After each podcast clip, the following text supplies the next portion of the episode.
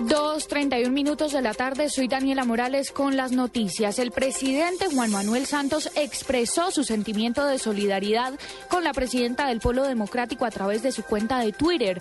Comentó lo siguiente, deseamos a Clara López una pronta recuperación y esperamos tenerla de vuelta pronto en la política.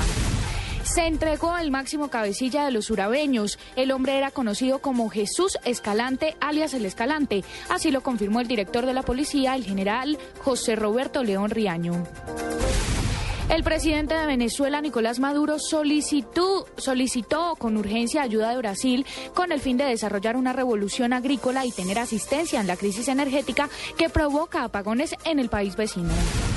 El LGBT interpondrá una demanda si los notarios se mantienen en la posición de negarles la unión matrimonial.